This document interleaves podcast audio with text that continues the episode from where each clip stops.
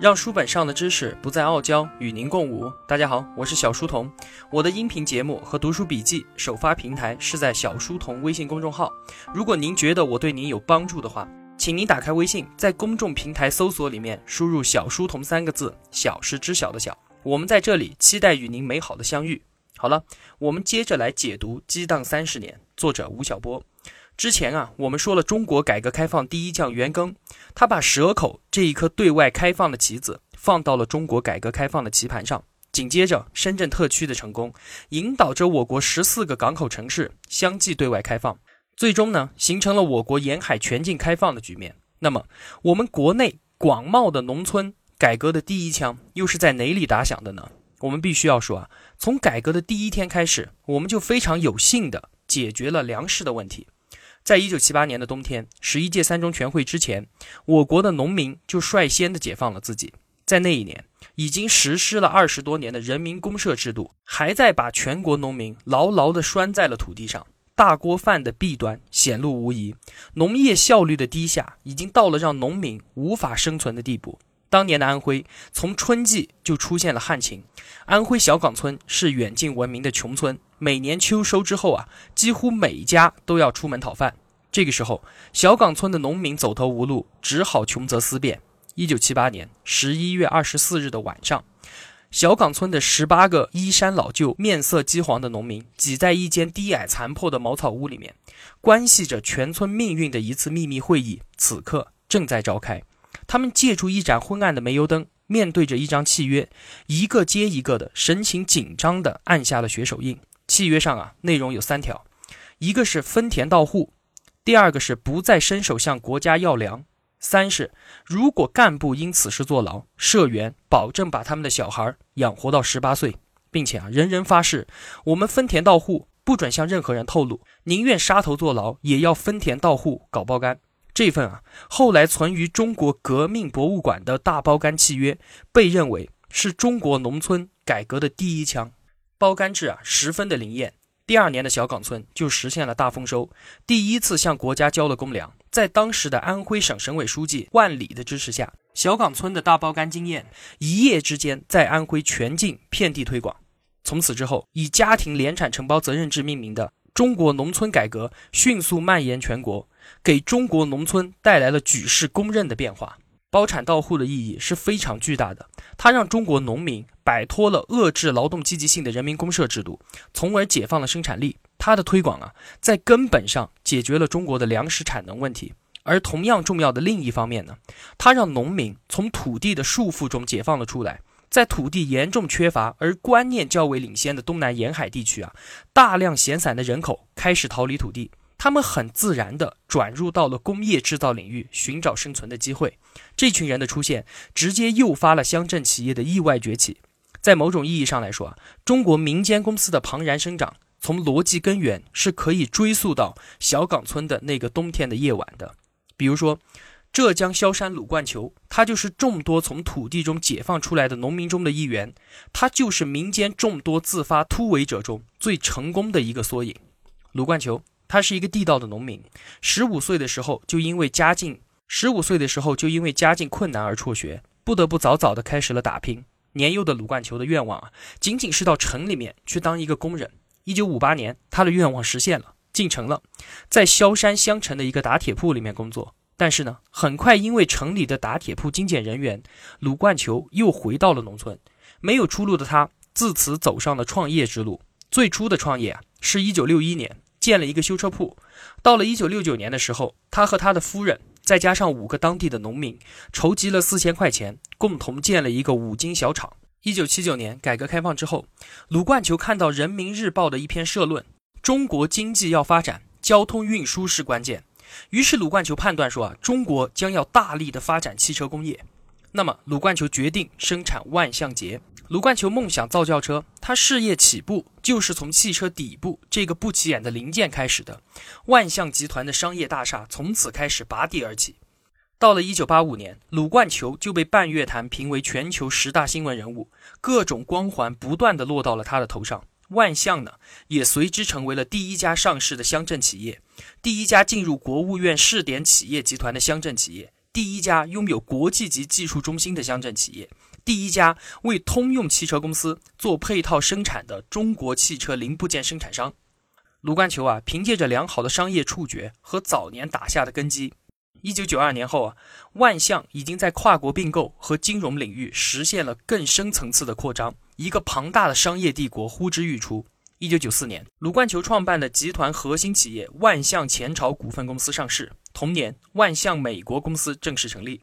二零零一年八月，鲁冠球已经将四十多家海外企业揽入自己的企业帝国版图之内。在美国就有二十八家，国际市场份额万象就占了十分之一。万象集团在中国成了一块举世瞩目的世界名牌。二零一三年新财富中国富豪榜，鲁冠球以两百三十五亿排名第十四。二零一五胡润富豪榜发布，鲁冠球及其家族以六百五十亿元排列第十位，财富呢比上一年增长了百分之六十五。鲁冠球依法合理、谦虚谨慎、务实低调、与时俱进。万象集团在鲁冠球的带领下，始终处于领导潮流的地位。这句话是我们的习近平习大大在二零一三年给予他的高度评价。噼里啪啦说了这么多，鲁冠球和他的万象集团现在已经非常的成功。那么我们把目光聚焦到改革伊始的时候，任何的成功都不可能是一帆风顺的。我们聚焦鲁冠球的万象集团，看到的就是改革开放过程中中国整个乡镇企业从无到有、从幼弱到壮大的一个缩影。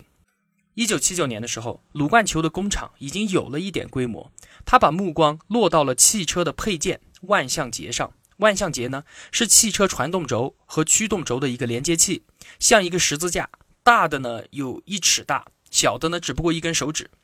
那为了不和国营工厂进行市场的争夺啊，鲁冠球另辟蹊径，决定专门生产进口汽车的万向节。鲁冠球的这个宏大愿望，其实是一个机会，要给洋人去做配套。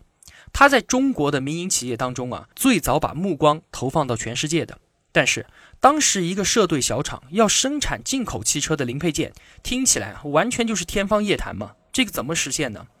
卢冠球啊，派技术人员全国各地的跑，进口汽车到哪里，技术人员就跑到哪个省去，然后就跟汽车司机商量。到了晚上，司机睡觉了，技术人员就钻到汽车下面去，把万向节拆下来，然后连夜赶紧根据实物画草图，天亮之前呢，再把拆下来的万向节啊再装回去，不能影响司机白天的运输嘛。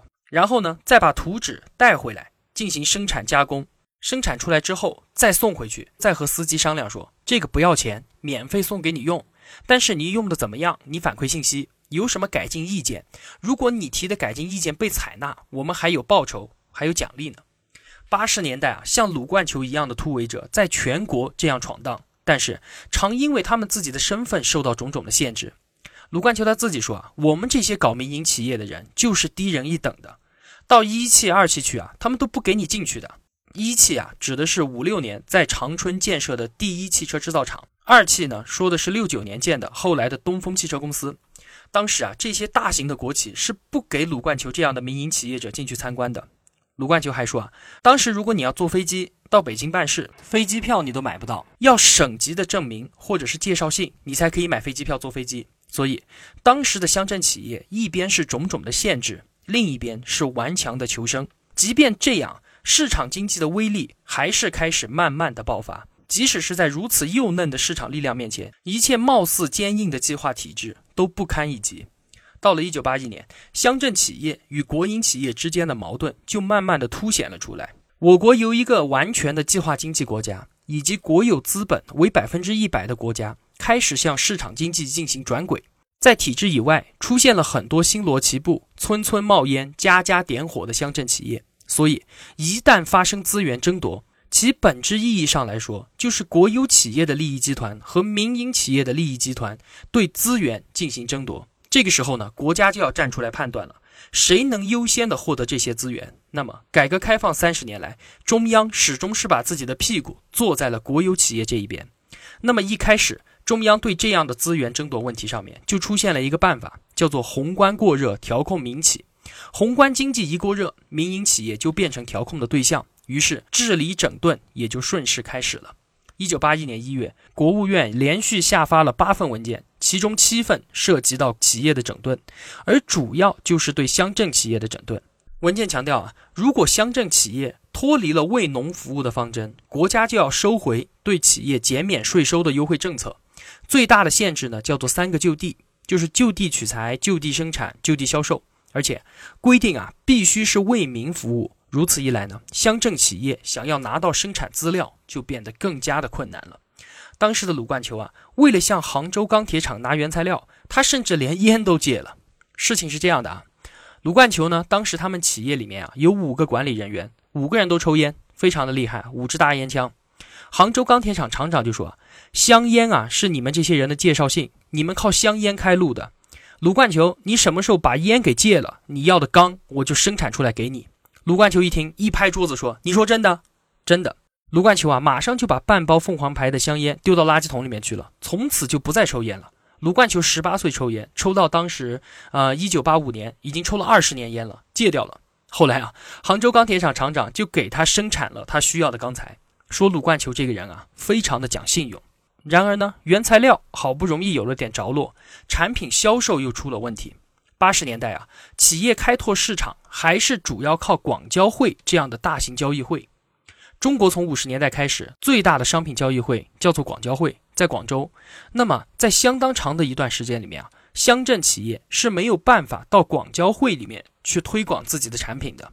所以啊，鲁冠球他们当时都有这样的经历，就是在广交会门口摆一个摊叫卖，叫卖自己的产品质量和广交会里面的产品质量一样的好，但是我们的价钱呢更便宜。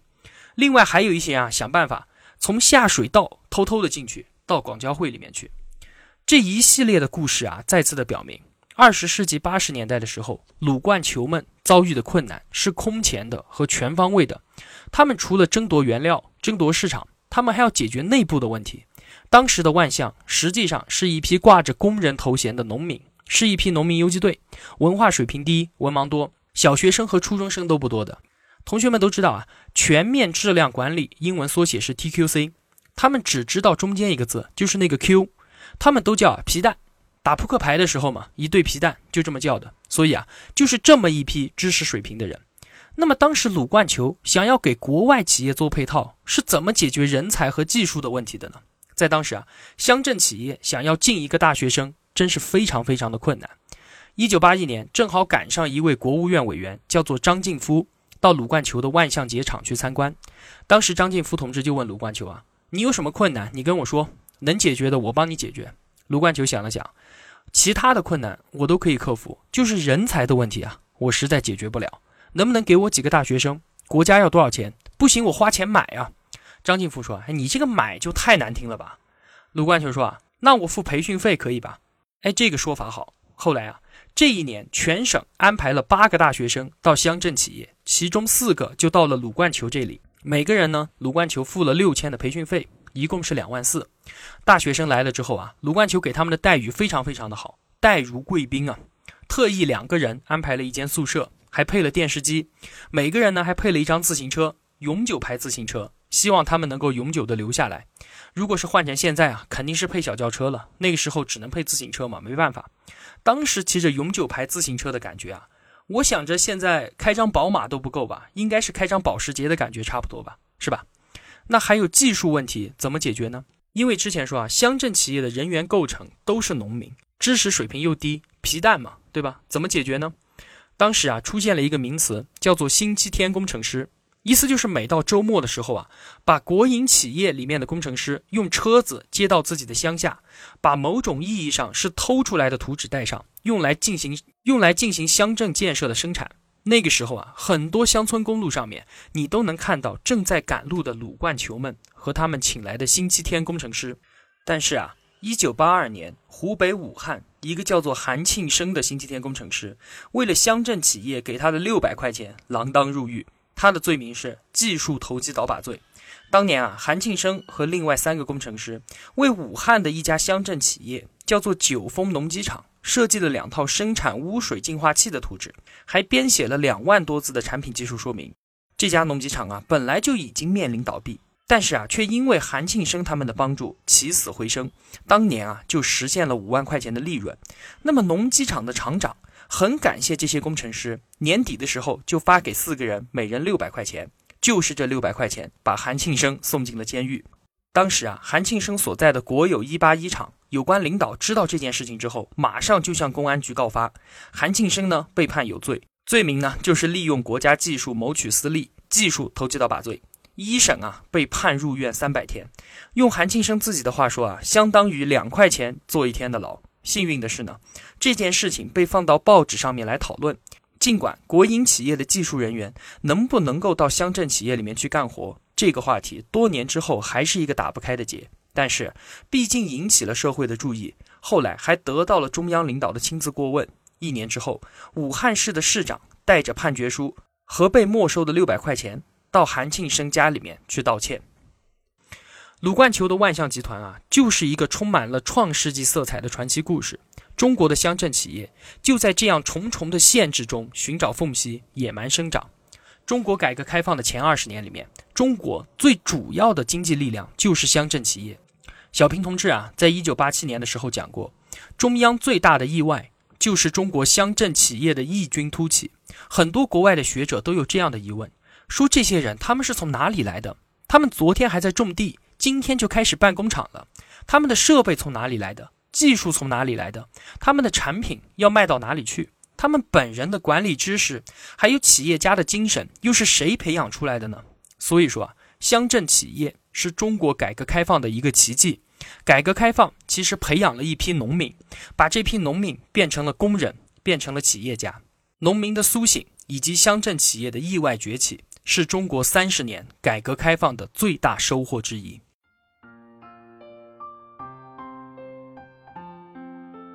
小书童不才，在您面前献丑，只愿与您结伴而行，让求知的路上不再孤单。以上仅为学习所得，与您分享，如有偏误，还请斧正。小书童在此叩首。如果同学们觉得我的解读有帮助的话，还希望您能打赏一些。小书童感激一路陪伴的是这样慷慨的你。我的音频节目和读书笔记的首发平台是小书童微信公众号。您愿意与我们结伴而行的话，请打开微信，搜索“小书童”三个字，小是知晓的小。也欢迎您到 QQ 群里面和我们互相交流，一样的搜索“小书童”就好了。我们在这里期待与您美好的相遇。好了，让书本上的知识不再傲娇，与您共舞。小书童与您不见不散。